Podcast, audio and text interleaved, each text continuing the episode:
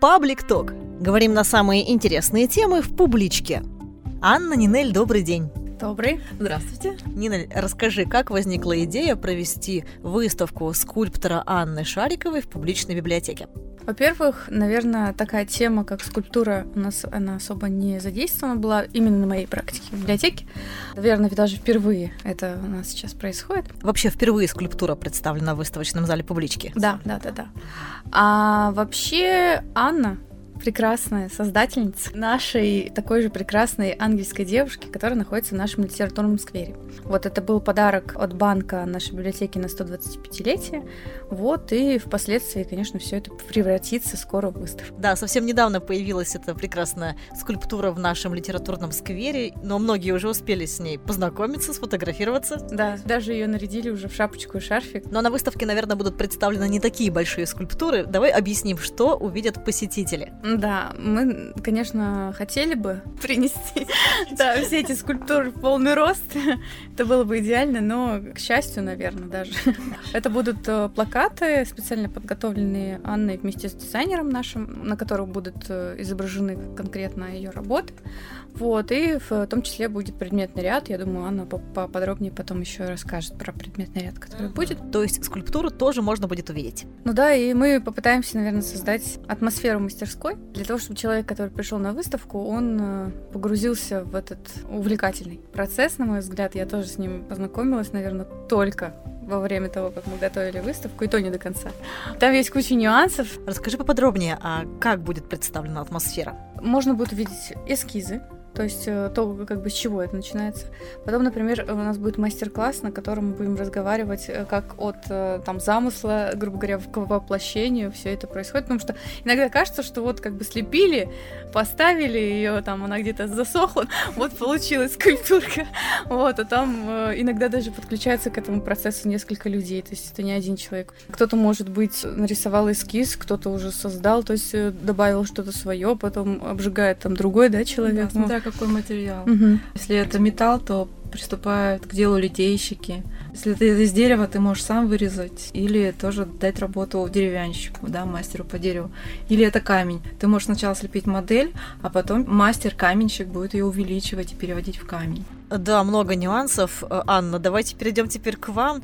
Вот как Нина уже сказала, что в нашем литературном сквере летом появилась э, прекрасная девушка, э, скульптура, и вы автор. А что значит автор? Какой вклад в ее создание вы внесли? И сколько человек работало над созданием этой скульптуры? Да, автор идеи у нас и автор эскиза, и автор скульптуры, получаются, разные люди. Мне поступило предложение, мне показали эскиз Ильи Старцева, графический и сказали, нам надо вот такую девушку слепить. То есть изначально идея уже была сформирована, поэтому как художник я уже была ограничена, мне надо было выполнить по этому эскизу свою работу, но я являюсь автором скульптуры.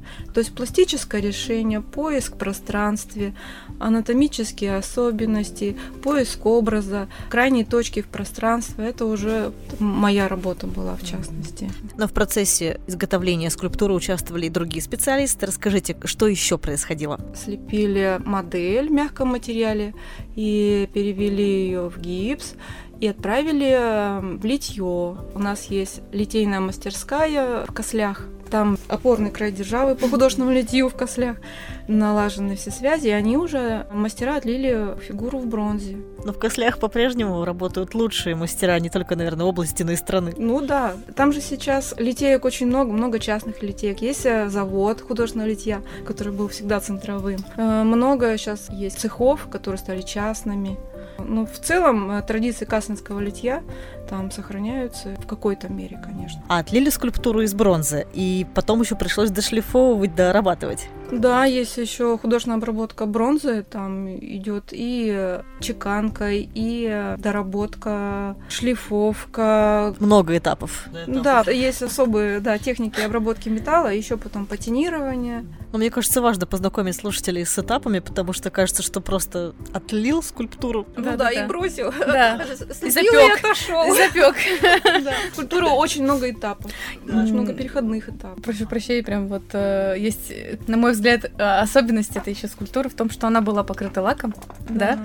И Анна приехали, ее отшлифовали, чтобы этого лака там настолько Пришлось как снимать много, да. А покрытие лака будто прям плохо, да? Дело в том, что когда мастера по изготовлению скамьи, они решили все залакировать, а у них, видимо, пистолет был, он лакирует все вокруг.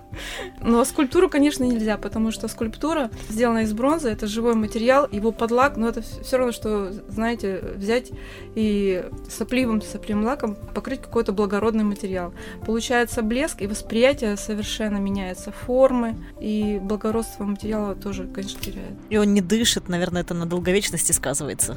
Прежде всего, это визуальный эффект страшный. Ну, не знаю, для меня. Может быть, кому-то нравится блестящее что-то, когда все бьет в глаз так. А сейчас поверхность, она красивая, она полуматовая, э, где-то полуматовая, где-то, где надо, она блестит на выпуклых частях. То есть форма играет, живет. А под лаком все однотонно блестит и бьет и разбивается объем, ну, визуально воспринимается не очень хорошо. Мне просто так понравился этот факт, что Анна приехали и просто еще дорабатывали. Это вообще для меня... Я еще потом, когда узнала, почему это было сделано, это вообще... Да, на открытии мы, конечно, тихонько там поплакали в платочек. Ну, чтобы праздник не испортить. То есть на открытии еще в лаке было. Да, да. А сколько вообще времени изготавливалась скульптура вот от идеи до уже воплощения? Ну, около двух месяцев лепка, потом э, литье, литейчики у нас взяли месяц, ну и потом еще обработка три с половиной где-то месяца.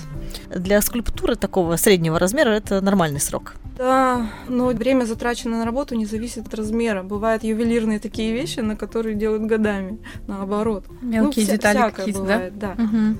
Я знаю, что у нашей скульптуры в литературном сквере есть абсолютно реальный прототип. Давайте расскажем, кто это.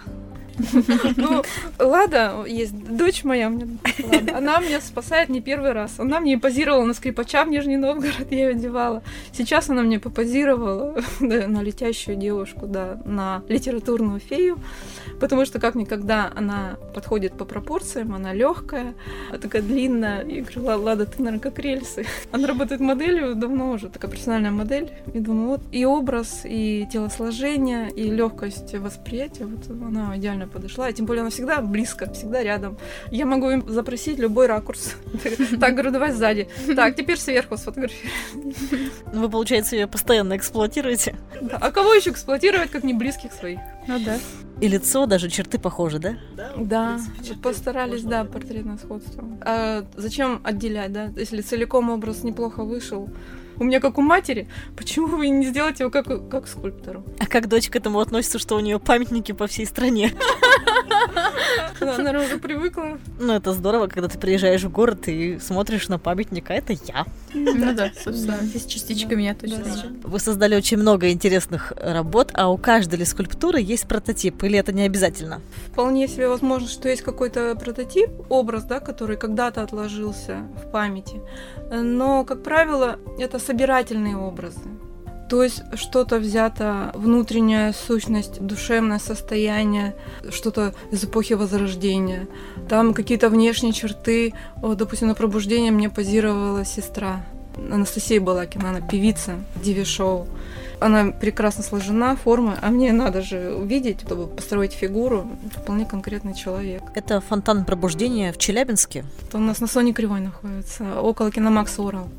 Я знаю также, что вы были в составе группы, которая работала над стеллой, посвященной основателям города на Кировке. А, Работали с известными авторами Полянским, э, Семейкиным, Тишиным, и вы автор Архангела Михаила на шпиле. А сложно ли было работать в такой команде, команде профессионалов? Ну, мы на тот момент не считали себя такими мастерами. А Владимир Александрович Полянский был руководитель нашей студии, и я не разделяю сейчас работу с ними и я отдельно. То есть мы были единым коллективом. Семейки нас благословлял, такой мастер большой. И работать с такими людьми было, ну, за счастье мне сейчас. Я сейчас с теплотой и даже с некоторым сожалением, что это все кончилось, вспоминаю. Вы работали каждый над своей скульптурой, но, наверное, давали друг другу советы. Не то слово, как мы давали друг другу совет. Даже левым не корми, Даже совет.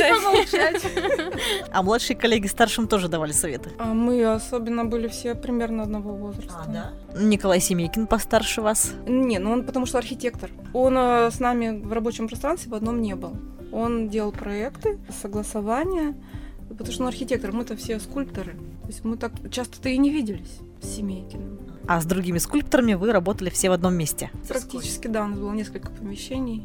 Ну, так или иначе, мы все пересекались почти что каждый день. Я знаю, что история создания э, вами Архангела Михаила для этой композиции интересная. А я вот даже не знаю, мне почему-то все время по жизни предлагают лепить крылатых существ. Как мне повезло все-таки, я не знаю, почему так получается. Но вы сделали ее очень воздушной. Было на кого опираться. Перед тем, как лепить, конечно, смотришь на мастеров, на классиков. Анта Кольский меня в то время вдохновил на эту работу. То есть можно иногда подсмотреть, чем-то вдохновиться. А так или иначе, мы перерабатываем тот материал, который видели ранее. Невозможно, наверное, что-то сделать изолированно от истории искусств. Ты в любом случае где-то учился, что-то видел, оно у тебя даже на подкорке где-то записано. Даже как ты бы не постарался, вроде бы такое собственное, прям свое-свое видение, но все равно у тебя получится что-то из ранее уже существующих. Наверное, это вообще к любому виду искусства. Ну, в относится. литературе, да. Ну, ну, давайте буквы переставим местами. Вы сделаете что-то свое. Да, Ну да, будет да, уже да. что-то, да, что другое. Постмодернизм какой-то. Анна, мы уже рассказывали, что ваши работы можно увидеть в разных городах страны. Ну вот, э, юный скрипач в Нижнем Новгороде стоит. Парковую аллею Новороссийска украшает неизвестная с картины Крамского. В Екатеринбурге не так давно вы изготовили рельефы в греческом стиле для фасадов здания в самом центре города на Куйбышево. Скажите, а как ваши работы оказываются в других городах? Это всегда заказ? Да, скорее всего, это заказ. Вообще-то вся моя жизнь в основном это работа на заказ, то есть это некое ремесленничество. Я скорее больше ремесленник, чем художник. Ну, это хорошо, у тебя есть конкретная задача, ты ее выполняешь, не ждешь какого-то вдохновения. И дело в том, что работать в стол скульптору очень накладно, потому что для этого должна быть большая база, мастерская, материалы. и- а зачем это, куда? Ну, сделаешь ты статую, и чё, и куда ее? В основном на заказ. Как узнают в других городах, что в Челябинске есть такой прекрасный скульптор? со всеми вот э, предыдущими работами в Нижний Новгород, допустим, э, приехал мэр Нижнего Новгорода, когда уже у нас Кировку сделали, и он увидел, сказал, я хочу так же. Вот давайте нам своих мастеров. Ну, и наш коллектив начал уже, после того, как мы сделали работу на Кировке, уже начали работать с Нижним Новгородом. Также цепочка потянулась и до Новороссийска. А с Екатеринбургом получилось так, что мы работали в художественном фонде Екатеринбурга, и у нас остались связи рабочие. И люди, которые получили заказ на изготовление этих рельефов, они занимаются лепниной, и они нас пригласили как скульпторов поучаствовать в этом проекте. То есть это, да, цепочки, звенья, звеньев, которые были работы, которые сделали ранее. А вот в Екатеринбурге в греческом стиле выполнен рельеф. То есть так интересно, нужно было поднять все свои знания художественного училища еще. Да, да, с училища, да, еще оттуда. Это классика. Ну, тем более, да, там один рельеф, он прям практически это копия. А второй рельеф – это эскиз архитектора Панакея. Такого рельефа на самом деле нет, и он был воссоздан в стиле греческом. Ну, кто поедет в Екатеринбург, это прям самый центр. Да, да, Сан- Сандуны, Урал, да. Да, можно посмотреть. Задрать голову и посмотреть. На высоте, на высоте, на трё- три этажа. Это фронтон, фронтон здания. Известный советский скульптор, автор скульптуры «Родина мать» Евгений Вучетич начинал с того, что ребенком вырезал фигурки из мыла. А как вы пришли в это ремесло? Ну, могу сказать про Евгения Мучитича, что это для меня большой пример, высота мастерства в нашем деле, э, даже несоизмеримая. А, но я, наверное, также, я в песочнице играла, находила глину и лепила посуду, тоже в детском, детском возрасте. Сделать что-то функциональное, чтобы у куклы был, была посуда. Но кажется, что ремесло такое не женское, тяжелое довольно. Не согласны с этим? Согласна, тяжелая. Надо сказать, что, ну вот нас не видно, но Анна просто утонченная, хрупкая совершенно женщина. И вот э, надо же применять здесь физическую силу. Да, не созданы мы для легких путей, и это повадка у наших детей. А, Да, ремесло тяжелое, но сила скульптора не совсем в физической силе. Ну, иногда приходится помахать и лопатой, и ломиком, и тяжелыми резцами, но сила скульптора, она в таком, не физической силе. Духовная, наверное. И, ну, и духовная, да, в том числе. Главное, видение гармонии, наверное. А мне кажется, что скульптор женщин это довольно редкое явление. Нинель вот рассказывала, что сейчас очень много творцов женщин именно, но вот скульптор как-то я не встречала. У вас много коллег женщин? Ну, кстати, вот э, Вера Мухина, Голубкина в советской школе. Да, У нас э, есть замечательный художник э, Елена Александровна Щетинкина. Она керамист, фарфорист, но она и работает со всеми материалами. И она, я думаю, и шамоты, и шамот делает деревом, тоже владеет всеми материалами. Наоборот, это интересно. Я еще работаю по льду, это совершенно другой материал, тоже стоит перед тобой ледяная глыба, и ты это, это вот чувствуешь сопротивление материала. А вы изготавливаете ледовые городки в разных городах области? 20 лет я уже со льдом работаю. Сначала мы делали в Челябинске, в 2003-2004 у нас были большие городки, вот первые ледяные. Это было в составе Союза художников Челябинска. Мы делали в Челябинске, потом в Златоусте, потом в Садке, ну, да, так по области. В последнее время мы работаем в основном на рождественские темы у храмов, делаем вертепы. Обожаю вообще. Чтобы праздник создать. И опять ваши ангелы любимые. Да, да, опять любимая. А какая ваша работа, скульптура заняла больше всего времени? Скорее всего, это пробуждение. Фонтан, наверное, где-то полгода. Где-то ушло на поиск образа. И еще был такой момент, а я работала как раз э, у нас в мастерской на Кировке, которая была, был ремонт, и меня отправили работать в мастерскую парка Пушкина. И там во время таяния катка мастерскую все залило, потому что она была в подвале. И я, как в Венеции, стояла на скамейке, у меня вокруг вода. И я стою и леплю. И, и вот эта работа, да, она как-то меня растянулась. И вот ее романтизм, видимо, я хотела подольше это пережить момент созидания этой работы, потому что мне нравился сам факт работы над образом. А вы не отменили работу даже в потоп? Да, да. Причем затоплено было прилично, где-то, наверное, недели две вода стояла. Ну, фонтан же. Да, стихия воды уже пребывала тогда. А были ли работы, которые забрали всю энергию? Вы знаете, наверное, после каждой работы я чувствую опустошение. Мне надо восстанавливаться. Такое ощущение, что я выкладываюсь полностью. То есть процесс создания скульптуры, он все-таки больше забирает энергию, чем дает? Дает энергию на созидание этой работы, да, но потом чувствуешь, что все, энергия кончилась, тащилась именно на воплощение. И нужно как-то пищей для души себя восстанавливать потому что ты, какое-то истощение все равно происходит, какое-то обнуление, что ли. Или чувство выполненного, да, она воплотилась, она реализовалась, и все, и тебя как будто отпускает, и ты становишься каким-то аморфным. То есть во время созидания ты собираешься, и какой-то вектор, какой-то дух, какой-то поток тебя ведет. И этот поток дает силы. Я думаю, художники какие знакомы с этим. Ты, ты просто не можешь этого не сделать. Ты делаешь не благодаря, а вопреки всему, э, своим силам, обстоятельствам. А потом, когда вот этого вектора нет, когда работа сделана, тебя раз и расслабляет, и ты потом уже восстанавливаешься какое-то время. А что вас наполняет заново? Ну, наверное, вдохновляться я люблю и восхищаться. То есть находишь пищу для души в красоте, уже то, что создали другие мастеры. Причем э, не только в изобразительном искусстве, но и в музыке, в литературе, то есть любая пища для души подойдет для восстановления. То есть фильмы посмотреть, книги почитать. Музыку послушать, э, потанцевать, может попеть. Все виды искусства, литература, ну и, конечно, сам отдых физически никто не отменял. То есть даже какое-то состояние обнуления, что ли, вообще Поспать полной пустоты, полной прострации. Да, выспаться. А литературу какую предпочитаете? Что-то легкое? Ну, я вообще-то люблю философию. Я люблю экзюпери, Достоевского. Ну, не, не знаю, потому что, наверное, эти, эти писатели тоже вложили очень большой дух в свои работы. Тоже созидательная такая литература. Да, да, и, наверное, эта энергия, она тоже помогает восстанавливаться. А сколько обычно требуется на восстановление, чтобы вот начать думать э, снова о работе, придумывать какие-то идеи? Чем больше, тем лучше отдохнуть.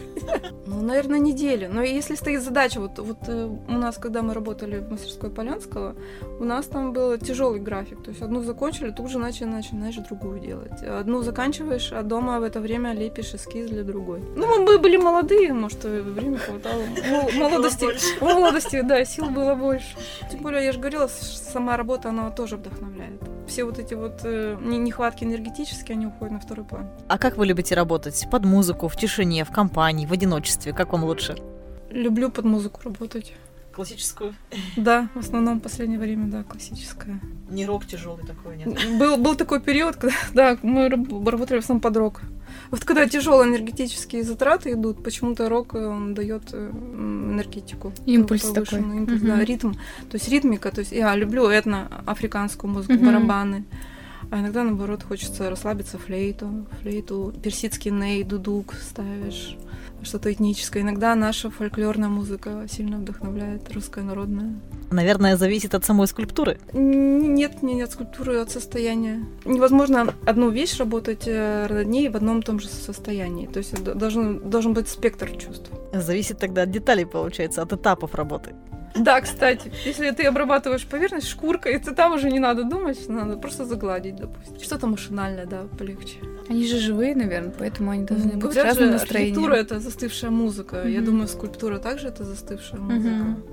То есть от скульптуры тоже идет некая вибрация. Она же у пространства отнимает вполне конкретные объемы. Ну да. Э, И вот эта граница соединения с пространством, она и работает своими вибрациями визуальными. То есть у каждого цвета есть своя чистота. Я думаю, что у формы тоже есть своя чистота, влияние на пространство Согласна. и на людей, и на среду. Я думаю, что вот если поставить скульптуру в центре города, она будет как-то воздействовать информационно на пространство и на людей и на развитие даже города. В этом есть какое-то волшебство или магия. А есть ли у современной скульптуры какие-то отличительные черты? Давайте обозначим. Наверное, вот современная скульптура, как и классическая, то есть не современная. Что считается современной скульптурой? Вот, допустим, в начале 20 века. Это современная скульптура или нет? А Она не то, что современная, она всегда разная. То есть она всегда есть монументальная, есть парковая, есть кабинетная, есть экстерьерная, и ей всегда присущи определенные черты так больше разделяется, не современный, современный. Потому что есть академическая скульптура. Даже сейчас ставят работы вполне академической реалистической школе. Но она же современная, потому что ее поставили наши современники. Вот недавно у нас Столыпина поставили, допустим, или памятник в Ялте царю. Даже у нас у Александра Невского храма тоже. Это считается современной скульптурой, но она выполнена в академическом, классическом плане. Единственное, что в общем можно сказать, что сейчас, в наши дни, меньше стало монументальной скульптуры. Видимо, потому что прошла эпоха советская, Мгм. и э, сейчас монументальной скульптуры практически нет. То есть мы видим монументальную скульптуру, которая сделана в советский период. Вот это можно сказать, что в современности уходит такая традиция монументальной скульптуры. А кто из современных скульпторов вам нравится? Сейчас я восхищаюсь э, московским скульптором Александром Рукавишниковым. Весь его творческий путь меня радует. Но они у него в таком модном, современном стиле. Есть же вот эти вот мод- модные абстракции всякие. Это человек, который может э, работать вообще в любом стиле. Ну, он называет себя фор- э, скульптором формалистическим. Я думаю, он владеет всеми средствами скульптуры. А мы не вернемся к сюрреализму скульптуры, которую делал Дали? Мы не вернемся, потому что нету такого слова мы. Потому что каждый автор будет вести свою точку, свою линию, и она всегда будет, это будет масса а, разных взглядов в объеме. Но сейчас тоже есть авторы, которые работают в сюрреализме. Сюрреализм? Да. Ну Да, мне кажется. Но в Европе много. Ну да, это аб- абстракция, да, да, Мгм. да, да, да. А как вы, кстати, относитесь? По-разному. Вот бывает одна абстрактная вещь хороша, а другая вот, ну, прям, ну, зачем? То есть что хотел сказать автор, да, вот это вот? Ну, из необычного у нас тут вот э, скульптура Венер стоял. Конструктивное решение, свой подход. а, Тем более у нас, да, край э, такой опорный, металлургический. Да. Мы уж хотели поддержать тему Челябинска. Давайте вернемся к выставке, которая пройдет в публичке. Что вы представите, Анна? Те работы, которые невозможно изъять из пространства городских в силу того, что они большие и тяжелые, мы представим в формате фотографии, попытаемся их показать разных ракурсов на визуальном пространстве. фотографическом. А те работы, которые можно принести, это интерьерная пластика, резьба по дереву, керамика, вот такая вот э, декоративная, скажем, скульптура. Эти работы тоже на заказ были выполнены? Учебные работы есть, э, дипломные, вот, допустим, фаталист, она дипломная еще у меня в училище работа. Что-то, да, потом делала в, в дереве, изучала традицию резьбы по дереву Сергеева Посадскую. А с какими материалами вы работаете и в каких техниках? В любых. Я даже папе помогала, ювелиркой занималась какое-то время. Резьба по дереву. Вообще художник, как можно больше материалов он освоит, тем лучше. А какой самый коварный материал? У меня нет такого слова. Любой а, в глаз прилетит. Коварный. Он, наоборот, все материалы очень интересные. И а, здесь главное материал не насиловать, а наоборот открывать, увидеть его самые лучшие черты и привносить, и не сильно-то в него внедряться, что ли. Допустим, дерево, да, бывает так откроется, и вот та же Сергиева посадская резьба, там минимальное внедрение в саму природу дерева, чтобы его открыть, чтобы оно само оставалось живым и красивым, чтобы был диалог. Не переборщить не было акта насилия, чтобы там видно, что работа замучена, и, а самого материала это и не видно. Вот некий баланс красоты материала и того, что хотел сказать художник через этот материал. Нинель, когда откроется выставка и сколько продлится? Планируем, что это будет 10 числа вечером чтобы все успели после работы подъехать к нам. Ну и что-то будет на открытии интересное? Да, мы всегда любим делать из этого праздник, какое-то яркое открытие. Я думаю, что мы не обидим своих гостей, которые к нам придут. Вот, и, конечно же, Анна не оставит их без своего внимания. Мы ответим на все вопросы, которые да. возникнут. И в процессе работы выставки будут мастер-классы. Будут, но вот про один я уже точно сказала, о котором мы точно уже знаем. Это вот э, мы будем работать вот с каким материалом? С образом, с глиной. Да, с глиной. Вот. Основной хлеб, скульптура, глина. Поработаем, создадим какой-то образ. образ. Ну, за анонсами нужно следить. Да, в соцсетях мы выложим афишу, там будет э, ссылка для регистрации, можно будет пройти, написать свое имя, номер телефона, я перезвоню, скажу, здравствуйте, вы придете? Скажете, да, мы придем, мы радостно будем с вами развлекаться. И продлится выставка примерно месяц. Да, примерно месяц-полтора, до середины декабря. Ну и в конце интервью интересный факт. На выставке в публичке будет еще представлен станок. В экспозицию входит, да, предметный ряд, это скульптурный станок. Обычный, обычная тренога, да. Для вас, да. И это, между прочим, гвоздь программы.